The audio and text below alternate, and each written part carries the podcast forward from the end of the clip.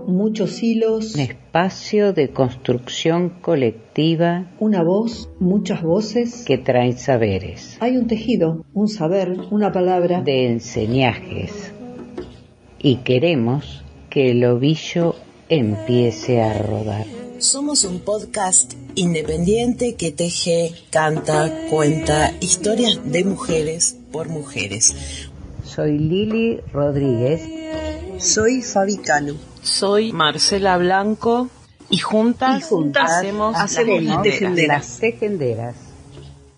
Podés escucharnos y seguirnos en Las Tejenderas Podcast por nuestras páginas de Facebook, Instagram, YouTube, Spotify y Google Podcast.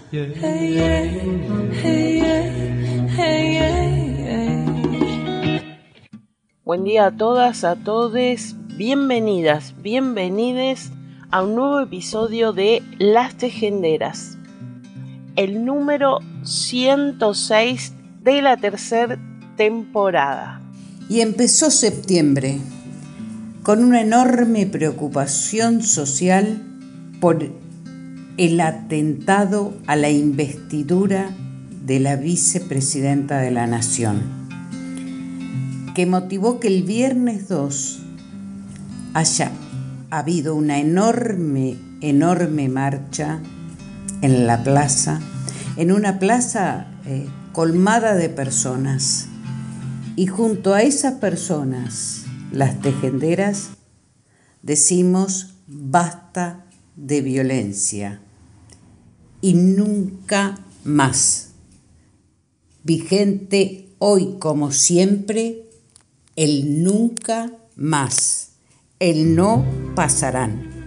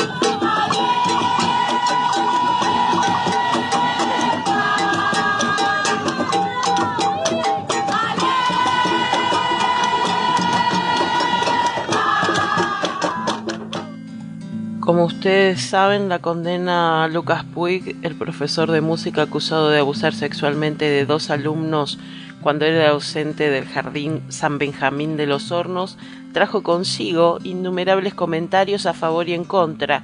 La polarizada discusión se dio entre quienes lo señalan como inocente y los que creen que la justicia actuó adecuadamente. Nosotros la verdad es que adherimos en favor de los sobrevivientes. Por ello vamos a leerles los comunicados a favor.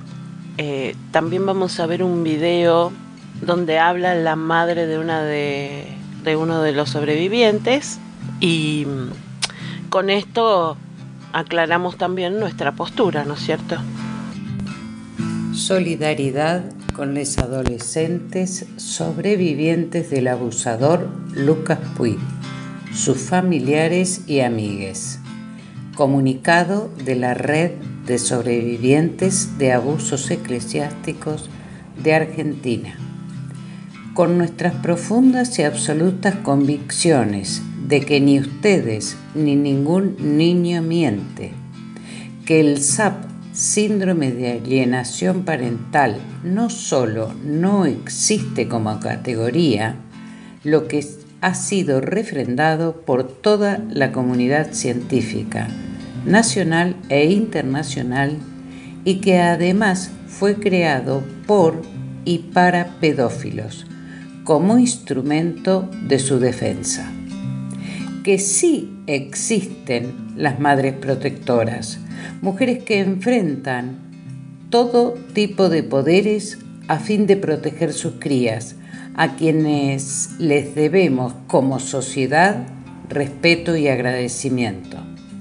Que 12 años en búsqueda de justicia es mantener vigente el daño, el dolor y la dificultad para empezar el proceso de reparación y sanación y que merecen ser respetados socialmente en ese proceso.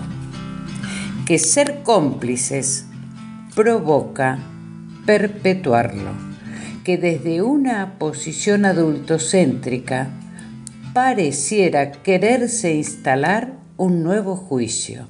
¿A quién? ¿A los sobrevivientes? Es evidente que lo que se pulsea lejos está de la defensa de los derechos de las niñas.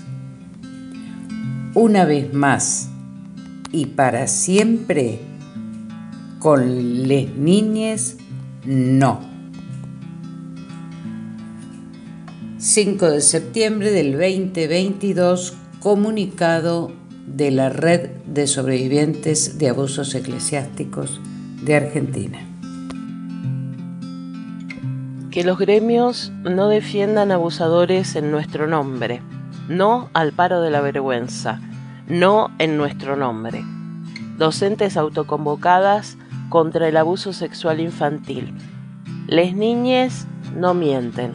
Somos docentes autoconvocadas que acompañamos y apoyamos la lucha de las madres protectoras y de los sobrevivientes de abuso sexual infantil. Así. Queremos dirigir este comunicado a toda la comunidad para pronunciar nuestro más profundo repudio al paro y movilización convocados el día 31 de agosto por los gremios docentes SUTEBA, Lista Turquesa y Multicolor, UDOCBA, UDEB, FEB, para apoyar al docente pedófilo Lucas Puig condenado a 35 años por haber abusado sexualmente de un niño y una niña en el jardín de infantes perteneciente a la Iglesia Católica San Benjamín de los Hornos, un paro que quedará en la memoria colectiva de la ciudad de La Plata como el paro de la vergüenza. Es importante expresar que somos muchos les docentes que repudiamos semejante acto de revictimización, vulneración de derechos a niños, niñas y adolescentes y de complicidad con un abusador. Un paro que tiene un mensaje disciplinador para todos los estudiantes, el mensaje de que si hablan para denunciar un abuso no les vamos a creer, porque este paro levanta la bandera de que las niñas mienten. Sin embargo, nosotras levantamos la voz para decir bien fuerte que las niñas no mienten. Nosotras siempre les vamos a creer a nuestros estudiantes cuando denuncian violencias, porque sabemos que el primer acto reparador para un niño o adolescente que expresa estar viviendo situaciones de abuso es creerle.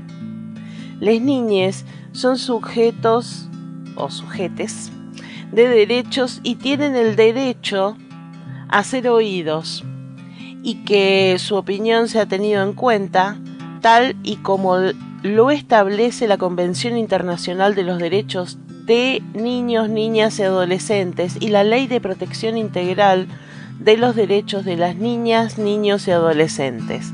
Sin embargo, estos derechos que regulan nuestra actividad docente parecen sostenerse por algunos colegas siempre y cuando las niñas permanezcan calladas y sumises ante la sociedad adultocéntrica.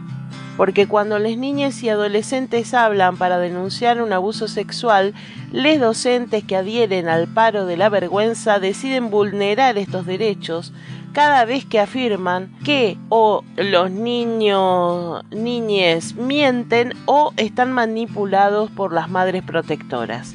Y así es como tristemente estos colegas se vuelven cómplices de los delitos sexuales cometidos por Puig al perpetuarlos con cada movilización y paro convocados para decir que el abusador es inocente. Y aquí es donde aparece el argumento del falso SAP, un falso síndrome de alienación parental que nunca fue reconocido por la OMS, inventado por Richard Gardner, un psiquiatra pedófilo norteamericano que lo utilizaba en juicios para garantizar la impunidad a los pedófilos. El falso SAP sostiene que les niñes abusadas mienten porque las madres les meten esas ideas en la cabeza manipulándolos. El falso SAP ha sido no solo rechazado por la comunidad científica, sino también por el amplio movimiento de lucha contra el ASI, las Madres Protectoras, la Asociación de Sobrevivientes de ASI, el movimiento feminista y de derechos humanos. Lamentablemente este argumento propio del sentido común de la cultura de la violación es repetido constante e irreflexivamente por los colegas y gremios que apoyan al abusador Puig. Es importante señalar que la prestigiosa Virginia Kramer, una médica perito que ha participado en juicios como el de Santiago Maldonado, Facundo Astudillo y Echecolast, fue perito en la causa Puig y aportó la prueba pericial de la veracidad de los testimonios de las niñas, hoy jóvenes, afirmando que el hecho de que hoy tengan 15 años les da una mayor credibilidad. Como docentes estamos comprometidas con la implementación de la ESI, comprometidas con la prevención del ASI y miramos con mucha preocupación que estos mismos docentes y gremios que defienden pedófilos sean les responsables de implementar la ESI. ¿Qué tipo de ESI pueden implementar docentes que paran y movilizan para defender a un pedófilo condenado? Creemos que estas movilizaciones son una apología del abuso sexual infantil y que las autoridades de la Dirección General de Cultura y Educación no pueden pasar por alto estos hechos contrarios a la perspectiva de género y de derechos humanos, en la que se inscribe la Ley de Educación Sexual Integral. Convocamos a docentes, organizaciones, feministas, familias, estudiantes, sobrevivientes de ASI y a la comunidad en general a adherir a este comunicado que acabamos de publicar. Como docentes, le decimos no al paro de la vergüenza, que los gremios no defiendan abusadores en nuestro nombre. Celebramos de todo corazón que ese joven y esa joven hoy puedan iniciar un proceso de reparación y sanación porque luego de 12 años consiguieron justicia. Las niñas no mienten, los pedófilos y sus cómplices sí, docentes autoconvocadas. Eh, yo siempre dije una sola cosa, dije, a mí díganme que es culpable, que yo quiero correr a ver a mi hijo y decirle, te escucharon. Y me dijo, ma, no sabes lo bien que descansé. Te llevó 12 años poder descansar y dormir bien. 12 años con una simplicidad que es dormir sabiendo que este monstruo ya no anda suelto. O sea, a mi, a mi hijo con tres añitos se le terminaron la, eh, el ver a los Reyes Magos, se le terminaron los días del niño, se le terminaron vacaciones de invierno, porque a donde vos te dirijas el tipo estaba con la murga, el tipo estaba con su guitarrita por todos lados. Por donde se te ocurra te lo podías encontrar. Eh, Entonces vos no lo llevabas a ningún lado. A ningún lado, a ningún lado. Nosotras las primeras veces, eh, Como siempre la víctima es el que termina encerrado, ¿no? Es que mi hijo fue lo que le dijo a los jueces cuando declaró. Eh, yo lo que quiero es poder salir, no tengo por qué yo estar escondido porque no me lo quiero encontrar, o sea, no me lo quiero cruzar.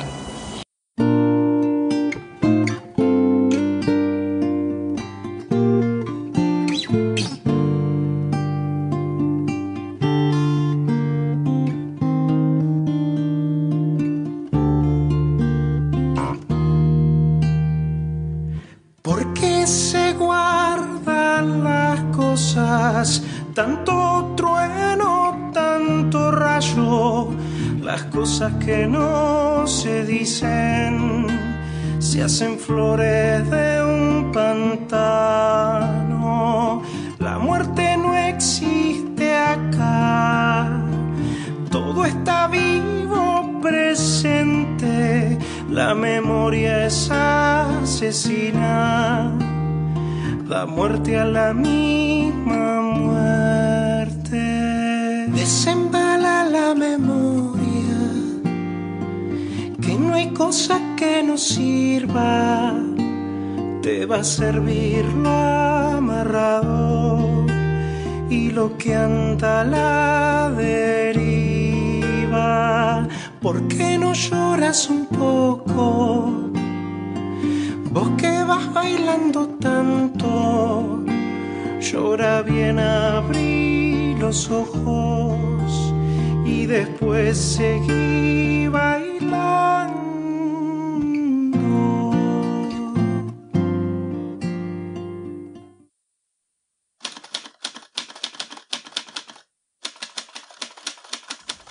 Quien escribe un texto, teje.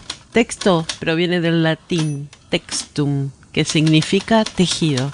Con hilos de palabras vamos diciendo, con hilos de tiempo vamos viviendo. Los textos son como nosotros, tejidos que andan. Eduardo Galeano.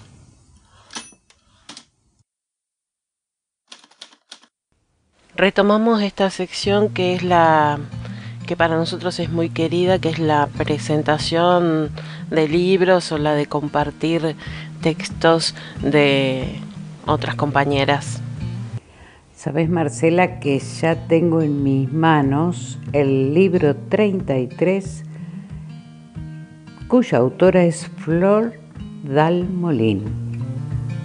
Y bueno, y eh, eh, dice la contratapa, son historias que ya no son mías. Viajan ahora por manos y corazones que como yo saben de risa, pero también saben de llanto, que saben muy bien lo que es reinvertirse, dar pelea aún con el alma en piezas desencajadas. 33 es una invitación al reencuentro. Propone un viaje sin punto de partida ni fecha de llegada es un abrazo a las pibas y los recuerdos de la infancia. Es ponerle voz a todas las historias compartidas en silencio, porque alguna vez nos dijeron que nos quedemos calladas.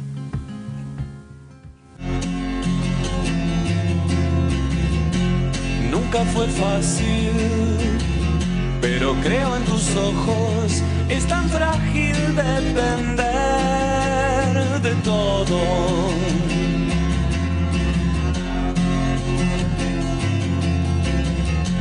¿Y cómo explicarte desde el encierro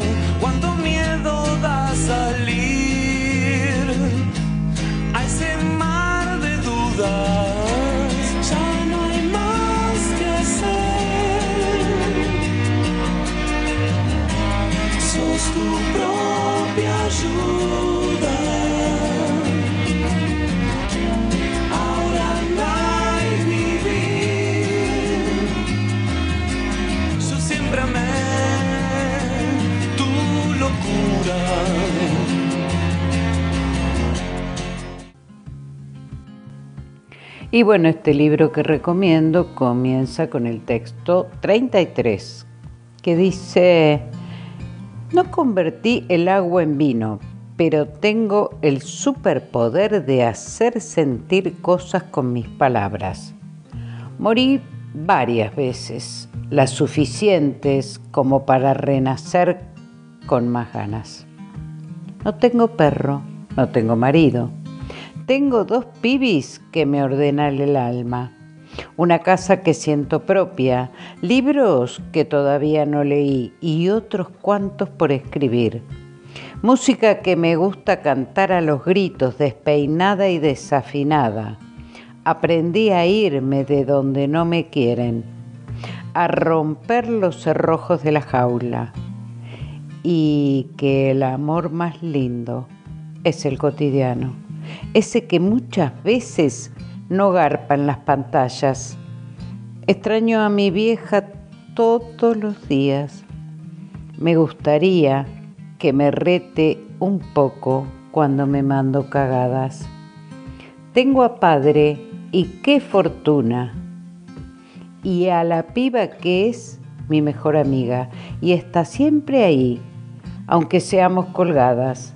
De mi lado está la que larre, las pibas que me sostienen cuando parece que me caigo y no puedo con nada. Descubrí que cuando escribo puedo ser hacer lo que quiera. Que si algo no me gusta, le cambio el final. Doy vuelta a la página. Me gustan los detalles, lo simple, el respeto como bandera, el buen día y el gracias. Seré siempre una insurgente. A los que no me bancan, les digo, van a tener que fumarme en pipa. Esta guachita linda no nació para quedarse callada. Y ustedes quédense piolas, diría mi abuelo. Ya les conozco las jugadas. Sol Dalmolín. Hola Lili, hola Marce, ¿cómo están las tejenderas? Eh, bueno, antes que nada agradecerles la convocatoria a esta propuesta que me encanta. ¿Y qué puedo decirles de 33? La verdad que eh, es un sueño cumplido, materializado, eh, un sueño que viene desde hace muchos años. Les diría que desde que soy muy chiquita tenía el deseo de poder publicar un libro de mi autoría y bueno, este año finalmente eh, se pudo hacer, se concretó.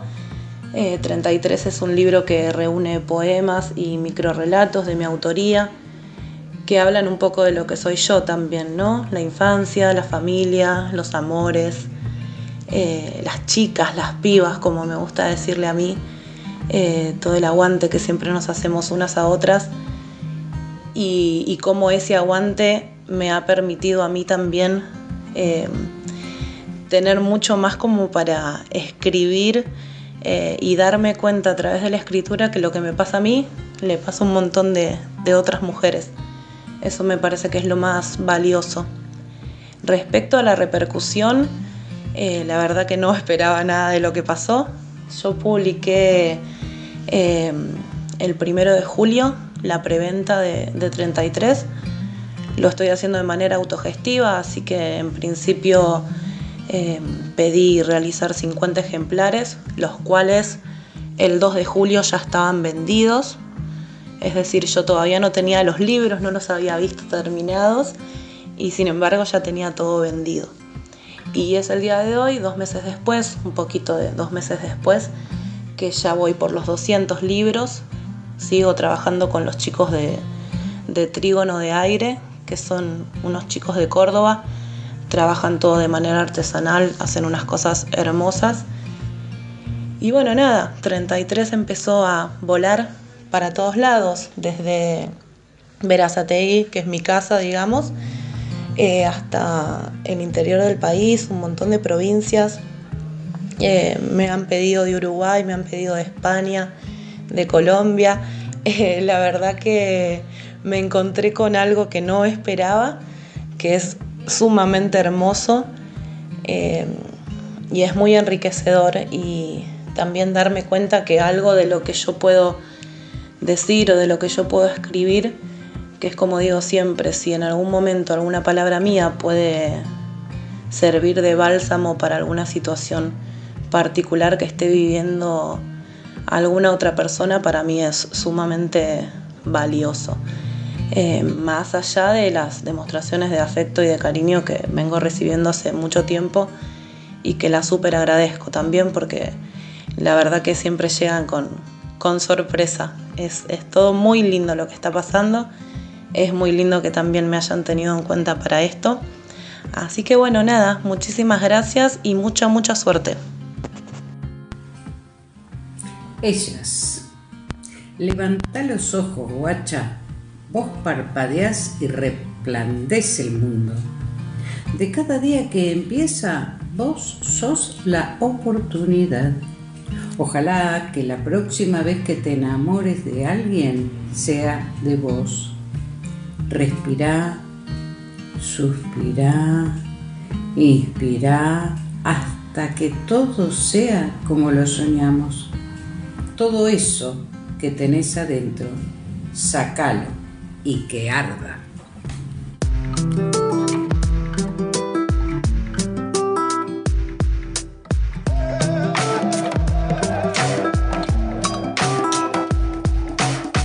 Sobre cuatro tiempos me encontré rimando cuando la poesía me nacía urgente entre los dedos. De vez en cuando en lugar de hacerme daño me encontraba llorando con un verso en el cuaderno y cantando una canción que no sonaba porque el caos de la noche se comía mis palabras, esperando desnuda la madrugada para que el sol me encontrara con versos en la mirada. Enamorada de mi pequeña morada que aunque no tuviera nada me parecía suficiente. Me devoraba mi libreta dorada y salía a la calle con poemas en los dientes. Los labios rojos y violeta las ojeras. Dormía poco pero soñaba despierta. Aquella soledad, mi fiel compañera, me enseñó a llorar de otra manera. A veces necesito un poquito de silencio. A veces necesito un poquito de soledad. A veces necesito olvidarme del tiempo. A veces necesito volverlo a recordar. No sé hacia dónde voy, pero